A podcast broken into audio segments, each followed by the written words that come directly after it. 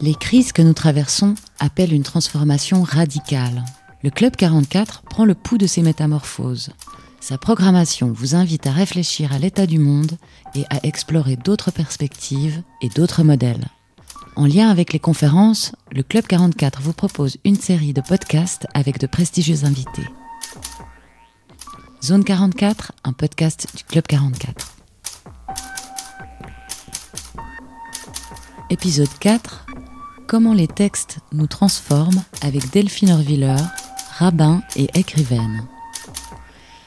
Sa sagesse, son humour et sa philosophie dépassent largement le cadre du judaïsme et de la religion. Dans ce podcast, elle parle de son parcours construit de bifurcation et de synchronicité, et de la transformation que les récits, les textes, le langage, mais aussi les silences opèrent sur nous. Elle défend l'idée que les messages des textes sacrés, comme de la poésie, ne sont ni figés ni clôturés. Ils nous agissent et nous transforment comme nous les transformons. Karim Karkani mène cet entretien rempli de résonance et d'affinités communes. Karim est libraire indépendant. Il tient la boutique du livre à Neuchâtel.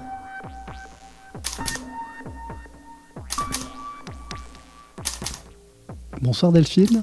Bonsoir. L'idée que j'ai eue, comme on est sur une série de 5 ou 6 entretiens, qui ont pour fil conducteur un peu la, métamorphose et la transformation, et puis que tu as déjà été sollicité sur tous tes livres par rapport à leur contenu, que souvent il y a des éléments littéraires et poétiques qui arrivent, mais c'est jamais le cœur du sujet, si ce n'est que maintenant j'ai appris que l'automne prochain va sortir ton prochain texte, qui est un monologue théâtral qui, qui s'intitulera Il n'y a pas de hasard alors, ce que j'aimerais faire avec toi, c'est tenter de remonter, vu que plein d'éléments te composent, mais notamment celui d'être une femme de texte, texte au pluriel, avec la lecture, beaucoup, euh, qui t'a construite, qui continue de te construire, puis tu es arrivé vers l'écriture, une écriture qui était plus essayistique ou plus réflexive, et puis là maintenant tu arrives sur une, écriture qui est complètement euh, imaginaire et créative. C'est de revenir peut-être depuis l'enfance au texte qui t'ont marqué au moment où tu, commences à, lire, à écrire, et puis euh, en espérant que tu ne seras, pas trop prise de court, vu qu'on n'en a pas parlé avant, de, solliciter quelques figures comme ça littéraires qui ont pu t'accompagner. Dans ta petite enfance, euh, quelle était la place des textes, mais mmh. vraiment euh, aussi bien des contes, des historiettes que des mmh. textes sacrés? euh, D'abord, je trouve extraordinaire la synchronicité. Je ne sais pas si les auditeurs l'entendront, mais on entendait des enfants autour euh, dehors là. Et je me suis demandé à un moment donné si euh, tu l'avais fait exprès, s'il y avait une bande son, que au moment, parfois c'est comme ça dans la vie, la synchronicité. On commence à parler de l'enfance et il y a des, des, des, bruits de cours de récréation ou des, des petits cris qui surgissent. C'est ce qui s'est passé là. Euh, mais oui, pour répondre à, à, à ta question, j'ai l'impression euh, qu'il y a eu des textes très tôt dans mon enfance. J'ai grandi dans une famille où les livres avaient une importance euh, considérable, où il y avait beaucoup, beaucoup de bibliothèques autour de moi et où on était invité euh, dès la, plus tendre enfance à considérer le livre comme un objet sacré. Il y avait les livres que je devais absolument lire, les livres que on me faisait jurer que je lirais un jour, et, aussi des livres qu'on m'interdisait de lire, ou qu'on me disait non, non, plus tard. Il y avait des livres que on prenait soin que je, qui, ne tombent pas entre mes mains, peut-être parce qu'ils racontaient quelque chose justement de mon histoire. Il y avait quelque chose d'un peu secret autour de certains livres dans ma famille. Donc j'aurais du mal à dire quels étaient les premiers livres que j'ai lus. Euh, j'ai lu sans doute, comme beaucoup de gens euh, en France, qu'on appelle la bibliothèque rose, la bibliothèque verte. Je ne sais pas si ça existe en, Suisse aussi. j'ai lu, euh, j'ai lu tout ça, mais je crois que très tôt, je savais que la lecture était et serait une activité secret, sacrée, secret, sacré, quelque chose de religieux dans ma vie. Tu fais ce lapsus secret, sacré. Est-ce qu'il y avait des lectures quand même communes?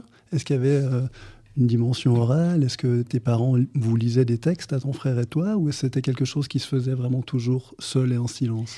Il y avait les deux. La personne qui, avec qui je parlais beaucoup de littérature, c'était mon grand-père, qui était une figure très importante, tutélaire pour moi. Mon grand-père, il était à la fois rabbin et proviseur et professeur de latin grec, de lettres classiques.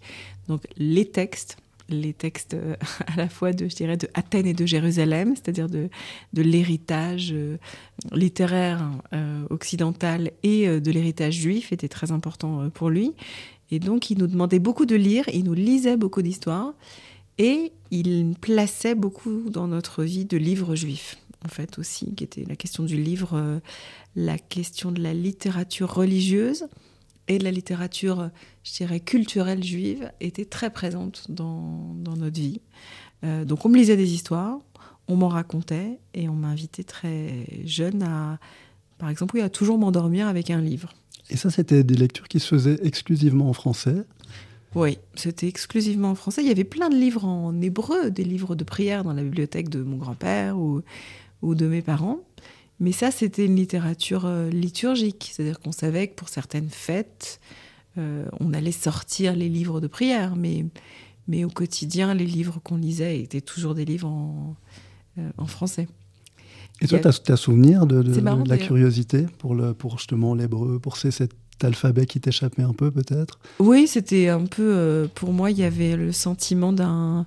Euh, oui, un sentiment très fort du sacré dans le rapport à cette langue mystérieuse, cette calligraphie particulière. Donc il y avait l'hébreu qui était une langue de l'écrit, de livre de prière, et puis il y avait des mots qui étaient des mots du yiddish qui surgissaient dans mon monde d'enfant. Très souvent, mes parents euh, voilà, quand ils voulaient pas trop qu'on comprenne, euh, ils utilisaient parfois des petits mots en, yiddish qui était leur héritage commun de la langue que parlaient les, leurs parents, en tout cas les parents de ma mère, des petits mots qui sont souvent des, je sais pas, parfois des petites insultes ou des petites euh, chansonnettes en yiddish ou des mots, des petits proverbes, des choses comme ça. Ça, ça faisait aussi partie de mon monde d'enfant qui était là une, je dirais, euh, une littérature orale, je ne sais pas si on peut employer un mot comme ça, il y avait quelque chose de, un rapport au, texte de la pure oralité. Personne n'avait de livre en yiddish chez nous, mais le yiddish était raconté par des expressions et faisait aussi partie du, paysage et venait en fait, je l'interprète comme ça aujourd'hui, mais venait raconter un monde de fantômes. En fait, le yiddish c'est la langue des fantômes puisque ceux qui l'ont parlé dans l'histoire euh, sont pour la plupart hein, en tout cas au siècle dernier, ont été assassinés. Donc c'est une langue résiduelle, une langue euh, fantasmagorique, fantomatique.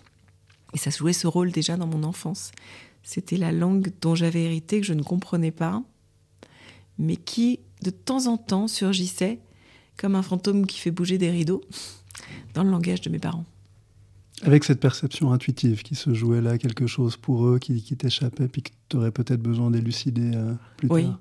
C'est quelque chose qui me fascine jusqu'à aujourd'hui, et d'autant plus maintenant que je suis parent à mon tour.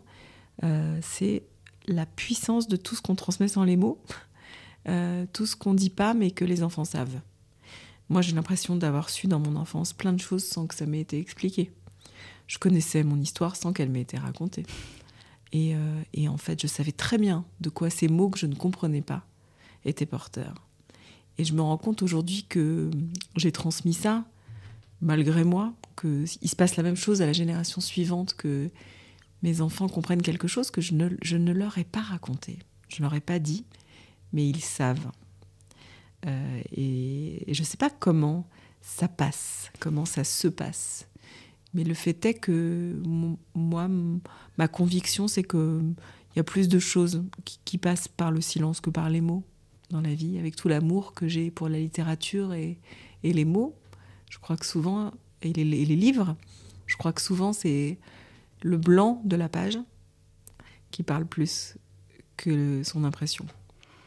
Et en même temps, je t'ai entendu dire que tu te retrouves aussi tout à coup à l'école assez vite euh, sollicité à, à, mettre des mots sur cette différence religieuse.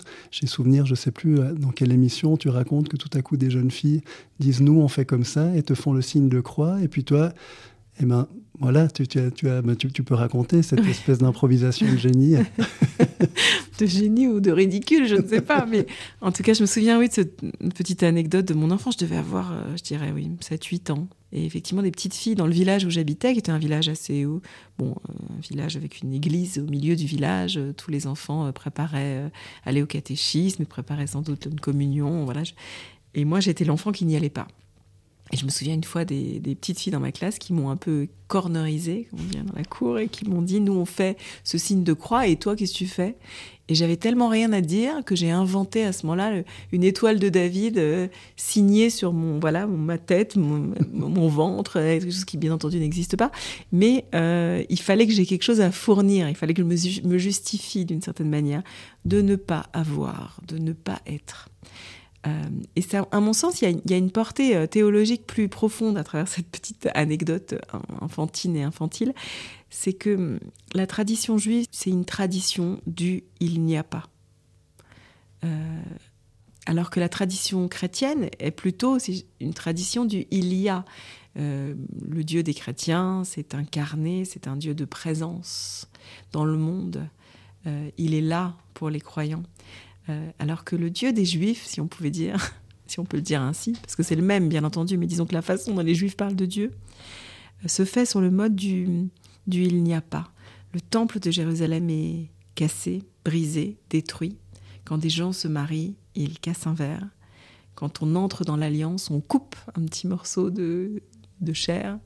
Euh, on ne sait pas parler de la foi euh, on ne sait pas parler de la présence de Dieu dans le monde et pas même de la croyance.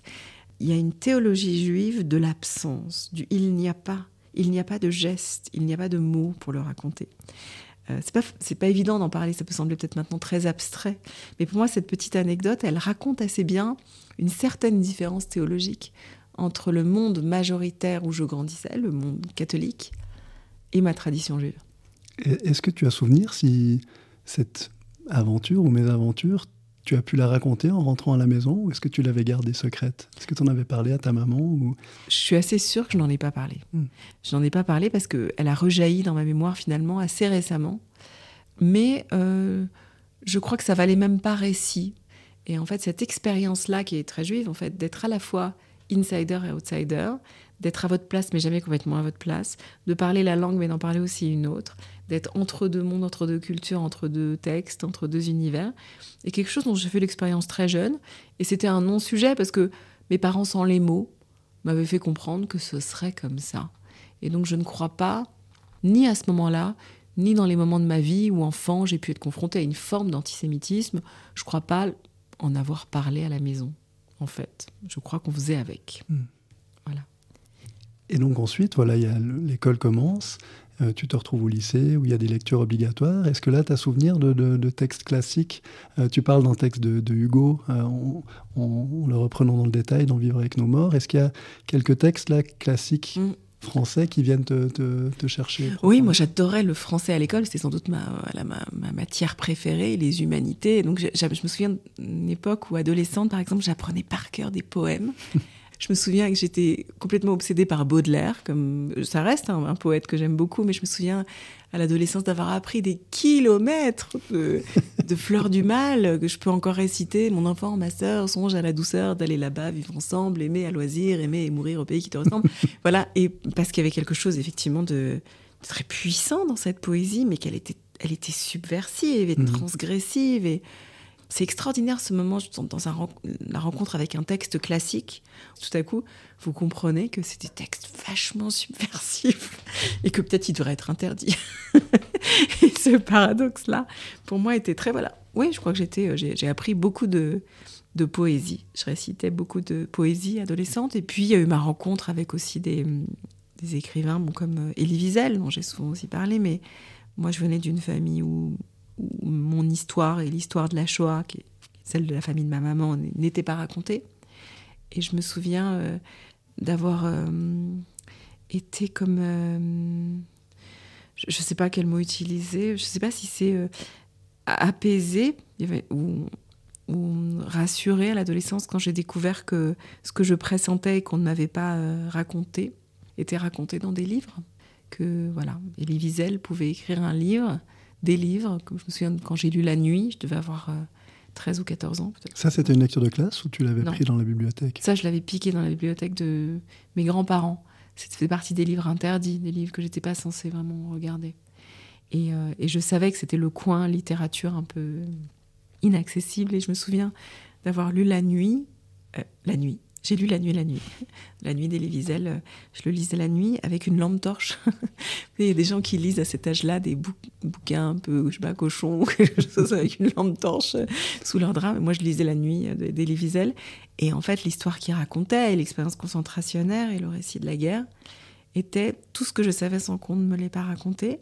Je savais que c'était mon histoire, mais tout à coup, euh, c'était officiel, ça avait une couverture et ça portait le nom d'un auteur et c'était et voilà, je savais qu'il y aurait un, il y avait un avant et un après ma découverte de cette littérature. Et là, il y avait, il y avait quand même quelques amis ou ton frère, des personnes avec, qui étaient dans cette confidence, ou là, tu étais déjà en train de, de, construire cette intériorité extraordinaire que tu vas développer par la suite? Oui, je crois que j'étais toute seule dans cette. Euh, à nouveau, j'en aurais parlé à personne. Je crois que, effectivement, je, je crois que j'étais aussi, dès l'enfance, une petite fille assez secrète, euh, mystique, un peu secrète. Je, voilà, je raconte dans mon dernier livre ma rencontre avec la prière aussi à l'âge de 9-10 ans, où tout à coup je, je sens grandir en moi, oui, on peut dire une expérience mystique ou spirituelle, quelque chose qui tout à coup euh, me fait prendre conscience d'un plus grand que moi, peu importe comment on l'appelle. Et c'est un secret, c'est-à-dire que c'est de l'ordre du secret, du sacré et du secret. À nouveau, je, je sais à ce moment-là que ça fera pour toujours partie de ma vie, mais je n'en parle pas. C'est un univers intérieur qui se développe. Moi, je viens d'une famille où on parle pas de foi, on parle pas de. ou même on ne parle pas beaucoup, tout simplement. Il y a beaucoup de choses qui se font en, en silence, sans les mots. Et oui, toutes ces expériences se sont faites sans que je les partage, en fait. C'était mon univers intérieur. D'ailleurs, cette histoire de ma rencontre avec euh, la prière et euh, une expérience mystique que j'ai pu vivre à l'âge de 9-10 ans et dont je parle dans mon dernier livre, je n'en avais jamais, jamais, jamais parlé avant l'écriture de, de ce livre. En fait, c'est, compliqué de sortir du secret quand il a tellement été euh, une colonne vertébrale, quelque chose de constitutif de votre identité.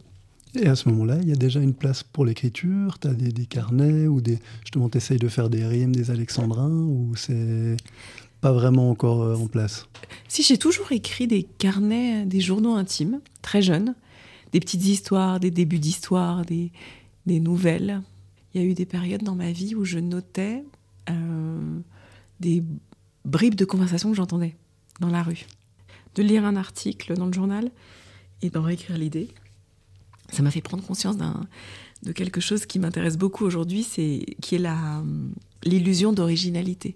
Je veux dire par là que il m'arrive parfois de relire ces petits cahiers et de me rendre compte qu'une idée que je croyais être la mienne était une idée que j'avais entendue dans le métro ou dans le bus. Donc ça, c'est une vraie leçon d'humilité. Et en fait, je crois, la vérité, c'est que je crois qu'on n'invente jamais rien. En fait, euh, on est nourri et pétri des livres qu'on a lus, des conversations qu'on a entendues, en faisant exprès ou sans faire exprès. Et tout ça se recompose en permanence dans notre esprit, qui a l'illusion qu'il a inventé quelque chose ou découvert quelque chose, alors qu'il ne fait que réinterpréter ou traduire avec d'autres mots une idée euh, qu'il a captée. Et en même temps, tu l'écris vraiment comme ça parce que les termes de sédimentation et d'ensemencement apparaissent souvent sous ta plume. Et mhm. puis c'est vraiment ça, les sédiments finalement, c'est des petites choses qui se déposent, euh, pas forcément avec une volonté propre, et puis qui vont faire euh, mhm. pousser plein de choses.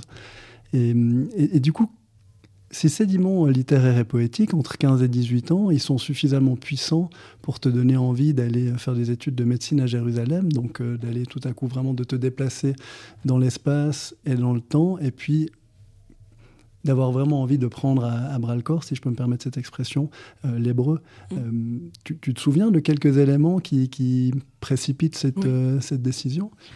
Je crois que, que, paradoxalement, ça a été vers la fin de l'adolescence ou à l'entrée de l'âge adulte, une réflexion intérieure sur la notion d'altérité. Comme je le disais il y a un instant, je me savais être l'autre de l'histoire, même quand j'étais le même, qui avait dans mon identité juive française à la fois une intégration très forte, mais une conscience d'altérité, que mon identité juive ferait que je serais toujours un peu pas tout à fait à ma place.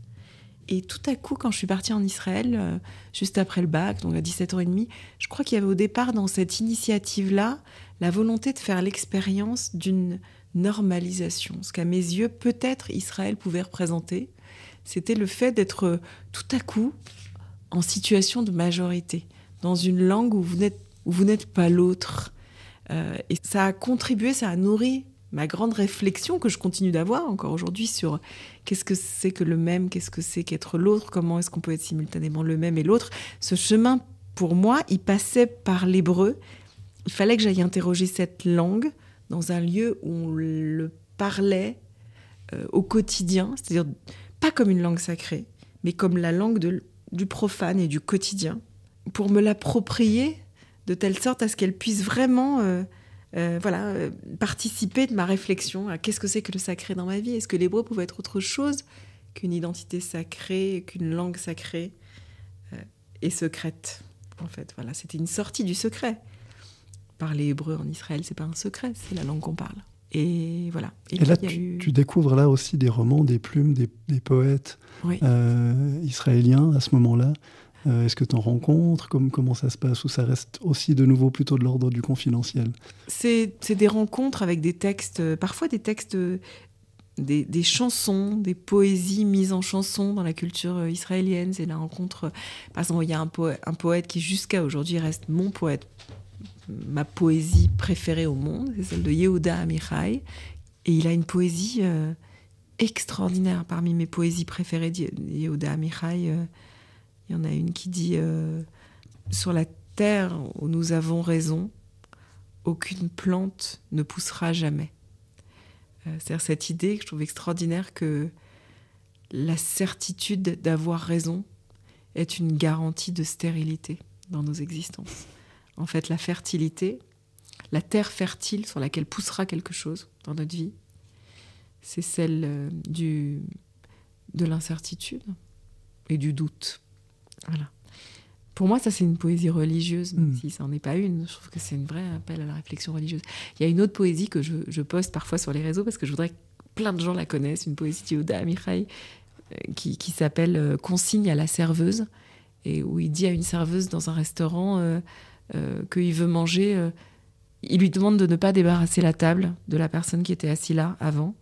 Et il insiste pour manger sur une nappe où il y a des taches, parce qu'il veut savoir qu'on a vécu avant lui.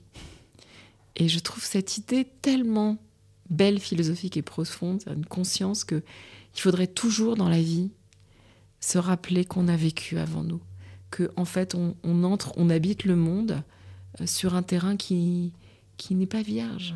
Et toutes ces obsessions, particulièrement à l'heure actuelle, de, tabula rasa, de, de, virginité euh, dans, dans, le discours religieux ou politique, de faire comme si on pouvait se débarrasser de tout ce qui a vécu dans ce monde avant nous. Mm. Et en fait, tellement mortifère et, et mensonger. Voilà, c'est le genre de poésie que j'aimerais aider à faire découvrir un peu euh, hors d'Israël. Hors est-ce que tu serais d'accord de nous faire entendre ce poème-ci ou un autre que tu connais par cœur en hébreu pour qu'on ait aussi un peu le, le, son qui accompagne cette, cette langue? Eh ben, la, phrase euh, dont je parlais il y a un instant, euh, je ne connais plus par cœur, mais le début du poème de Amichai sur euh, la terre des certitudes sur laquelle rien ne poussera, je crois que ça commence comme Bamakom sheboanu tzotkim loitz mechu prachim leolam. Voilà, cette phrase, elle est au, lieu, au lieu de nos certitudes, aucune fleur ne poussera jamais. Wow. Merci. Et hum, pour revenir dans cette chronologie, comme ça, qu'on essaie d'ébaucher, en, en 95, en 95, Yitzhak Rabin est assassiné, tu es sur place. Mm. Hum, tu racontes magnifiquement bien dans l'avant-dernier chapitre de, de Vivre avec nos morts, ce qui se joue à ce moment-là pour toi, à plein de niveaux, au niveau amoureux, au niveau amoureux qu'on pourrait mettre au pluriel aussi d'ailleurs, mm. entre la langue, la terre, l'homme qui t'accompagne à ce moment-là, et puis où il y a euh, des certitudes qui changent, d'autres qui, qui sont, des questions qui, qui bougent. À ce moment-là, dans ton cursus euh, universitaire, qu'est-ce qui se passe pour que cinq ans plus tard, tu, tu reviennes en France, tu deviennes journaliste? Comment continue ta vie avec l'hébreu, avec les textes des autres, avec ton écriture à toi pendant, pendant ces cinq ans? Mm. En fait, l'assassinat de Rabin, il, fait tout à coup bombe dans ma vie, explosion, je crois, de plein de points de vue. Et il me force à reconsidérer euh, pas mal mes, utopies, euh, à questionner peut-être un peu aussi mes naïvetés, euh, mon appartenance, mon intégration en Israël. Tout ça est un peu percuté par cet événement qui est, un, qui est de la petite histoire et la grande histoire, la façon dont tout à coup euh, cet événement à répercussion mondiale, voilà, fait exploser quelque chose dans ma vie personnelle.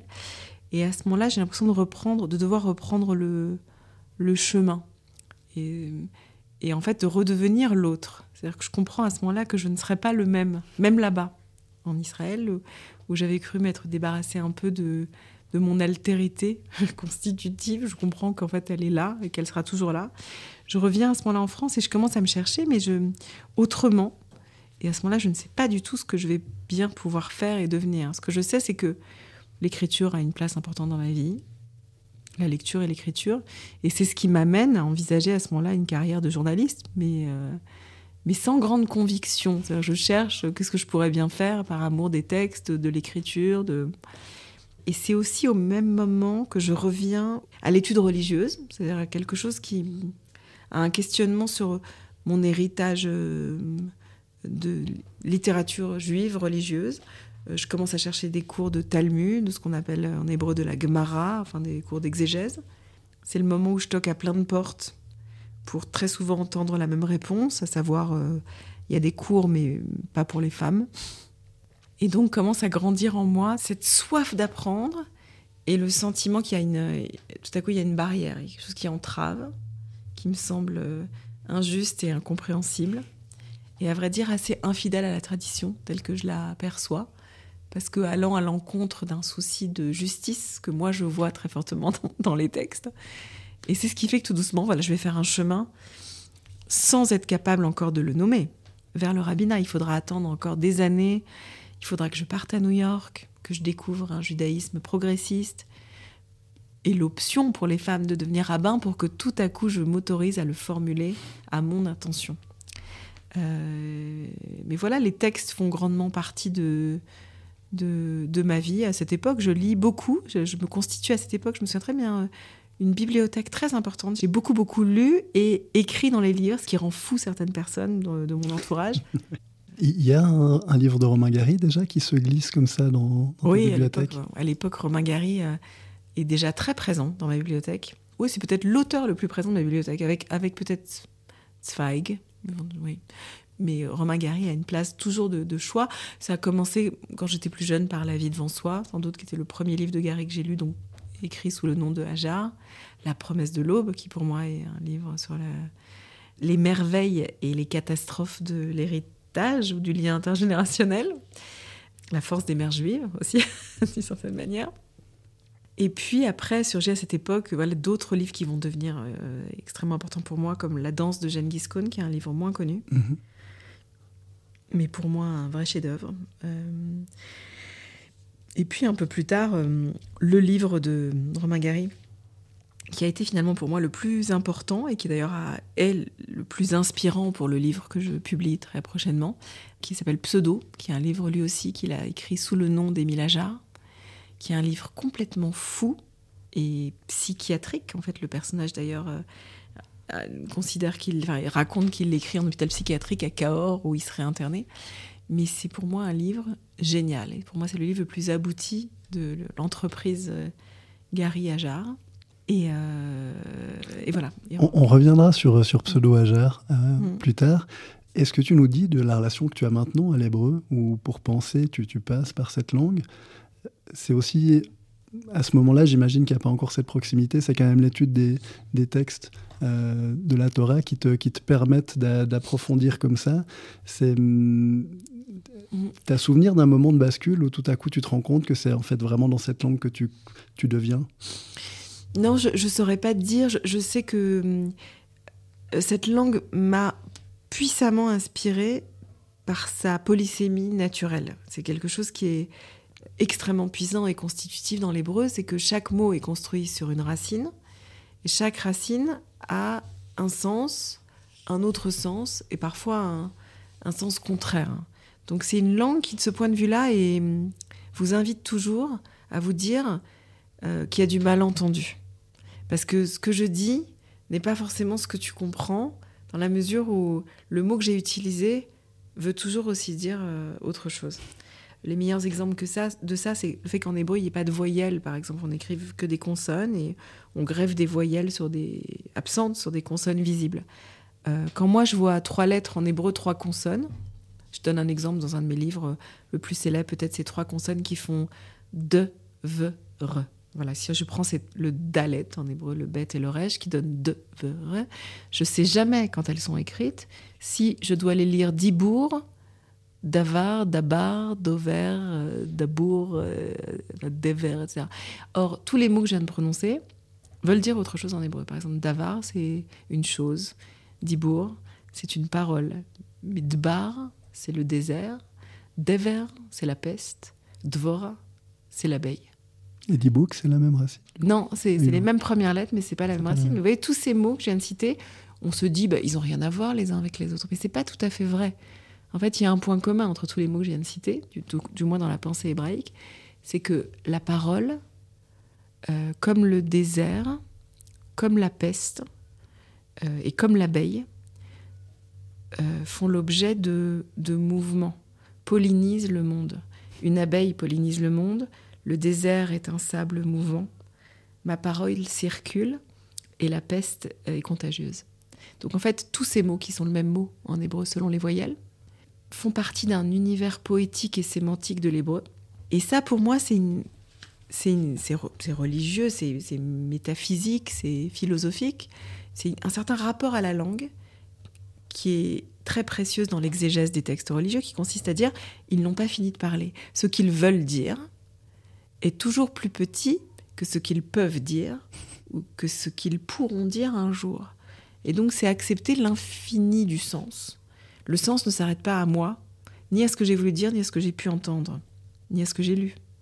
Et il y a là une idée que je trouve euh, extrêmement euh, jouissive et inspirante, hmm. voilà, sur le langage et sur le rapport au texte. Tu amènes un élément magnifique dans un entretien qu'on peut retrouver sur Ténois, euh, le site que tu as, que tu as créé, avec euh, Rosie Pignas Delpuech et puis un, psychanalyste dont le nom m'échappe. Stéphane, Stéphane Habib. Voilà. Euh, autour d'un livre, le typographe de Whitechapel, comment Eric H. Brenner réinventa l'hébreu moderne. Et puis c'est donc une discussion autour de, des possibilités de l'hébreu, de la difficulté de traduire. Et là, tu, tu pars, tu, tu me corrigeras dans ma prononciation, mais du vave conversif. Mhm. Et ça, c'est absolument extraordinaire, tu l'expliqueras mieux que moi, mais tout à coup, en amenant le, le est à un, verbe qui est au passé, on, peut le, moduler en un futur. Et c'est incroyable, en une conjonction, tout à coup, de faire quelque chose qui était, qui était derrière nous, devant nous. L'inverse, c'est complètement. Mhm. Oui, c'est. C'est vertigineux. En fait, c'est un vrai abracadabra de l'hébreu, de la grammaire hébraïque biblique. Euh, dans la Bible, à chaque fois qu'on accroche une lettre, le Vav, qui en plus, le Vav, c'est une lettre qui s'écrit comme un bâton tout droit, vertical, et qui en hébreu marque toujours la conjonction de coordination et, ET. Donc si je dis moi, toi et moi, je dis en hébreu toi, Vav, moi. En fait, le Vav est toujours un ET, un E. Mais quand on l'accroche à un verbe, il possède un pouvoir magique qui est celui de transformer un passé en futur ou un futur en passé. Donc quand la Bible y a écrit euh, j'ai vu et qu'on ajoute un vav devant ce mot, ça devient je verrai. Si on a je serai, c'est pas possible parce que le verbe n'existe pas au futur, mais si on a je mangerai, on ajoute un vav, ça devient j'ai mangé. Il y a un jeu comme ça avec euh, la, conjonction de coordination, c'est-à-dire la conscience que le lien dans nos vies, le liant dans nos vies, le religieux au sens étymologique de terme, ce qui nous relie, a la capacité de transformer notre passé en futur, ou parfois notre futur en passé, en tout cas à jouer avec les temps de nos vies. De ça, on pourrait écrire des, livres et des livres. Ou faire des années de psychanalyse. Imaginez-vous, imaginez-vous voilà, si on peut changer notre passé en avenir, simplement euh, en travaillant les liens. Et tu reviens souvent sur la figure d'Abraham ou sur la, définition de l'hébreu, qui est mm. vraiment aussi ces, personnages comme ça en, mouvement et en, quête. Oui, parce que je crois que c'est pas du tout un hasard que nos traditions monothéistes s'appuient, s'adossent à lui. Euh, en fait, euh, les voyages religieux commencent tous avec lui, que ce soit dans les, enfin, c'est vrai dans les trois monothéismes. Je crois qu'il y a quelque chose de la mise en route d'Abraham, ce récit ce récit du départ et je crois fondateur de toute expérience euh, spirituelle, la conscience que, que on devient parce qu'on cesse d'être là où on était. Voilà, tout simplement qu'il faut partir, qu'il faut euh, savoir d'où on vient, mais savoir se mettre en, route. Euh, en français, on dit, il faut savoir. Enfin, il y a cette expression géniale, on dit je me casse pour dire je pars, mais je crois qu'il faut savoir se casser vraiment. Il faut euh, rompre avec une complétude de, dans laquelle la vie, notre passé nous installe et dire voilà, je, reprends, euh, hit the road, il faut reprendre la route. Les Sandra, qui est née à la chaux de fond, un de ses poèmes les plus fameux commence par Si tu aimes, il faut partir. Ah, mais c'est ah, plaît, Sandra, c'est mhm. extraordinaire. J'adore cette poésie. J'ai complètement oublié qu'elle était de lui. Voilà, il n'y a pas de hasard. Il n'y a pas de hasard. Il n'y a pas de hasard. il fallait que je sois là aujourd'hui pour. Euh, il fallait qu'on le cite. Et en 2003, tu commences l'école rabbinique, tu es ordonné en 2008, et puis c'est dix ans après le début de l'école, en 2013, que tu commences à publier tes premiers textes, qui sont un regard vraiment extrêmement singulier euh, et novateur sur beaucoup de choses, sur la féminité, sur la manière de, sur la transmission euh, dans le judaïsme. Est-ce que quand tu commences l'école rabbinique, assez vite, tu as l'impression que tu auras besoin aussi, toi, d'amener ta voix dans le débat, cette figure de l'altérité que tu es allé questionner? Euh, à Jérusalem, comme tu le dis, mhm. la femme, en fait, c'est le, le grand autre un peu tout le temps, surtout dans les religions monothéistes. Mhm. Est-ce que déjà à ce moment-là, ça se formule de cette manière ou ça se précise plus tard? Je crois que j'ai conscience dès le début de mon rabbinat que je m'engage sur un chemin euh, qui est un chemin de combat, quand même, de tenter de trouver ma place dans ce monde qui est et qui reste un no woman's land le monde de la pensée religieuse, à quelques exceptions près, effectivement. Et de ce point de vue-là, par exemple, le protestantisme a été très précurseur de l'arrivée des femmes dans le leadership religieux, mais, mais de façon générale, on le sait, le féminin et la question des femmes et du féminin reste euh, le nœud gordien des tensions dans la pensée religieuse. Et donc j'ai tout à fait conscience, en débutant mon rabbinat en 2008, que hum, mon être femme et la pensée du féminin dans le, monde religieux va rester un sujet subversif sur lequel je vais devoir euh, m'imposer, combattre. Et donc je suis, oui, je, suis en, comme dans un sport de combat. À ce moment-là, je, réfléchis à comment m'imposer. Et en bien des circonstances, je savais qu'il fallait que je sois encore un peu plus érudite que d'autres, ou un peu plus solide, ou un peu plus capable de citer les textes, un peu meilleur. Enfin, c'est un défi très compliqué pour les femmes c'est vrai dans tous les métiers, quand elles entrent dans un domaine dont on les a tenues éloignées, il y a un, moment où elles jouent un peu à Superman. on ne peut pas encore jouer à Superwoman, alors on joue à Superman pendant un temps, jusqu'au moment où on gagne une reconnaissance qui vous permet de juste être vous-même. Mais moi, il m'a fallu ouais, plus de dix ans pour que ça arrive et gagner en reconnaissance et publier, etc. Mais pratiquement, j'allais dire, euh, sous la plaisanterie, qu'il fallait que j'ai une barbe un peu plus longue que les autres, que je la gratte comme ça en, énonçant des phrases du Talmud pour bien montrer à tous mes interlocuteurs que j'avais vraiment ma place et que j'étais légitime. C'est un peu fatigant de faire ça, mais vous êtes obligés au départ. Euh, et c'est dans ce contexte que j'ai publié En tenue d'Ève, mon premier livre, qui était, euh, qui était un livre donc, sur le féminin et la pudeur. Et, ce livre, je me doutais pas à l'époque à quel point euh, il resterait malheureusement d'actualité jusqu'à aujourd'hui. En fait, euh, il ressurgit tout le temps en tenue d'Ève. Dans, ça fait maintenant, il a été publié en 2013, donc ça va faire dix ans l'année prochaine, et, et, il regagne tout le temps une pertinence d'actualité parce que les sujets d'obsession euh, de la pudeur des femmes dans le monde religieux, toute tradition confondue, restent tellement d'actualité que j'ai l'impression que j'aurais pas grand chose de neuf à dire par rapport à ce que j'ai écrit en, 2013 sur le sujet. Donc tu écris ce premier livre, et puis ensuite une série de les réflexions sur la question antisémite, comment les rabbins font les enfants, qui sont toujours aussi sur sexualité, transmission, identité. Un livre d'entretien des mille et une façons d'être juif ou musulman, avec Rachid Benzine. Et puis tu arrives à vivre avec nos morts, euh, où là tu, donnes encore plus à entendre euh, ta construction aussi intime. J'ai beaucoup pensé à un poète suisse que j'aime beaucoup, Valaisan, qui a dit qu'il ferait de l'intime sa profession. Et toi, j'ai l'impression que tu as fait de l'intime ta profession de foi mm. et que tu fais du lien, mais aussi parce que tu donnes beaucoup de, toi, de tes doutes. Mm. Enfin, mm. tu, je t'ai entendu dire aussi quelque part que des personnes venaient souvent avec plein de questions. Et puis, et puis toi, souvent, tu, tu leur racontes une histoire ou, où tu réponds par une question, mais que tu n'as tu as pas envie de, de cloisonner ou d'être jugeante ou stigmatisante pour, euh, pour les personnes qui s'approchent de toi. Oui, c'est vrai que quand j'ai commencé à écrire Vivre avec nos morts, je, enfin je, j'avais pas décidé qu'il prendrait cette forme en fait. Et c'est là où parfois les livres sont plus forts que nous. Moi, j'ai senti que je voulais écrire un livre, euh, voilà, sur mon expérience, ce que j'ai appris de ma proximité avec la fin de vie dans mon travail de rabbin. Mais, au départ, je, m'étais dit que je l'écrirais comme mes livres précédents, comme, comme un essai peut-être.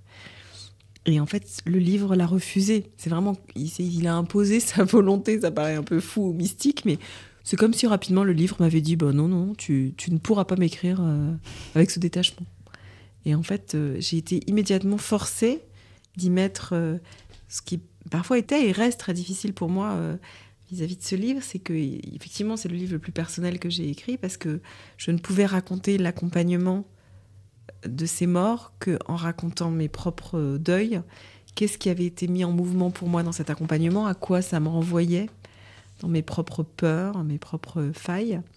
Et donc c'est un livre qui m'a obligée à, à m'exposer. En fait, c'était un livre très vulnérabilisant pour moi.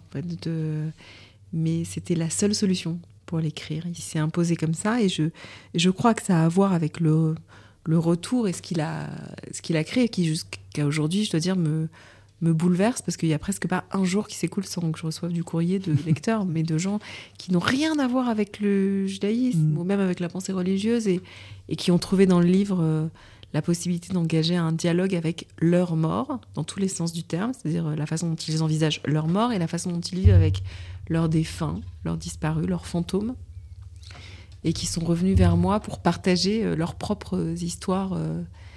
Et, finalement, tu le disais, oui, la, question.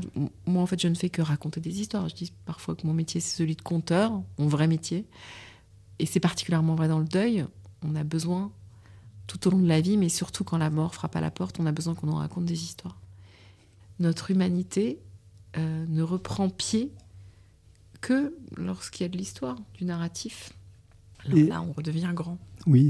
Et, et, du coup, en découvrant que tu avais écrit ce, ce monologue euh, complètement imaginaire mhm. d'un fils supposé d'Émile Ajar, un personnage de fiction, ou en tout cas un, pseudonyme euh, qui s'est incarné dans un narrateur euh, parti fictif.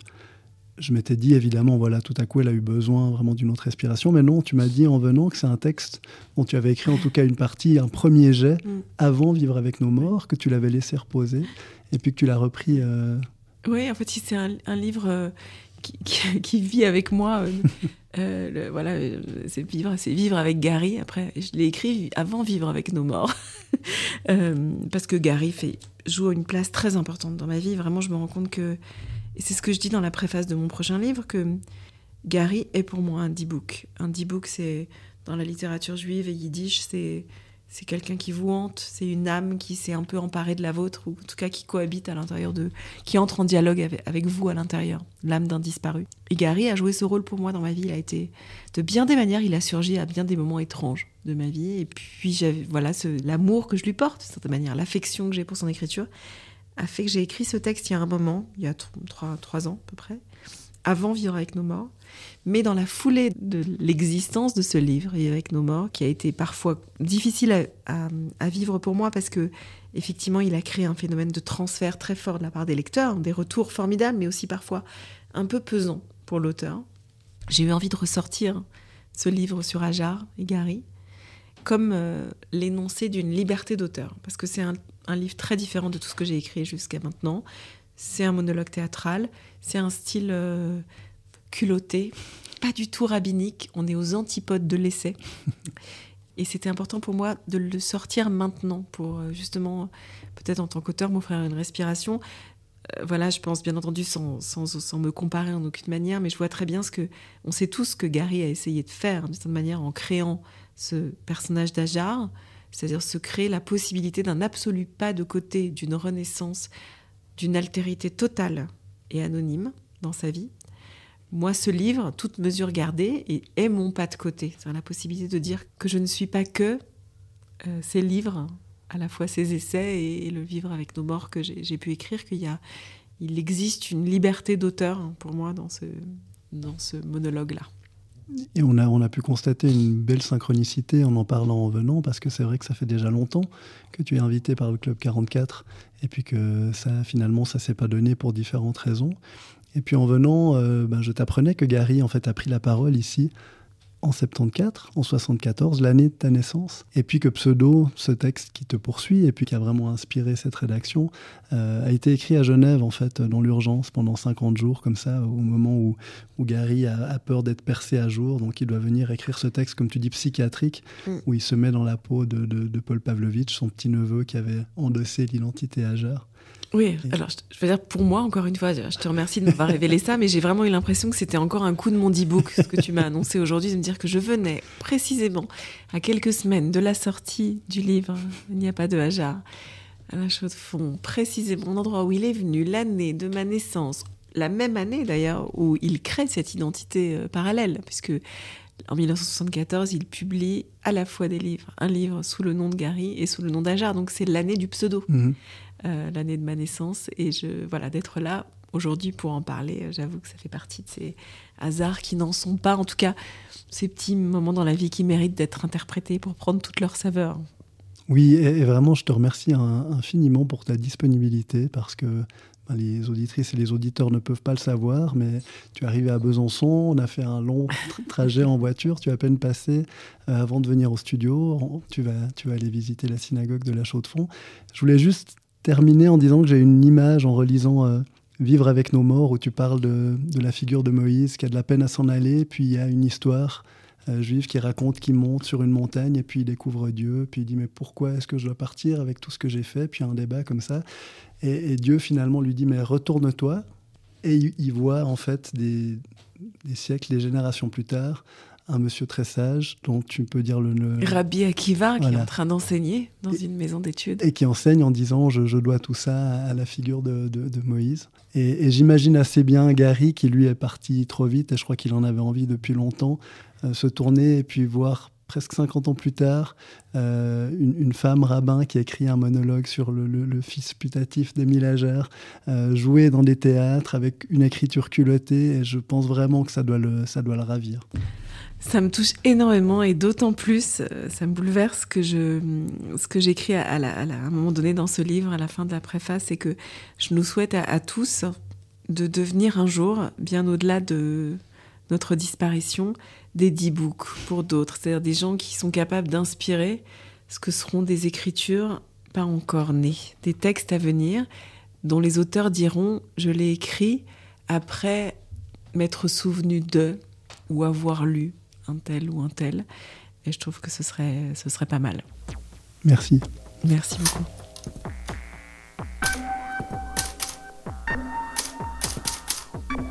Le 28 juin 2022, Delphine Orviller a donné une conférence au Club 44 intitulée Vivre avec nos morts. L'archive sonore et vidéo de cette conférence est disponible en libre accès sur notre site club-44.ch, rubrique médiathèque. La conférence au Club 44 de Romain Gary, évoquée dans ce podcast, y est également accessible. Delphine Orviller est directrice de rédaction de Tenoa, une revue d'art et de pensée juive en ligne. Ne manquez pas de visiter ce site tenoa.org.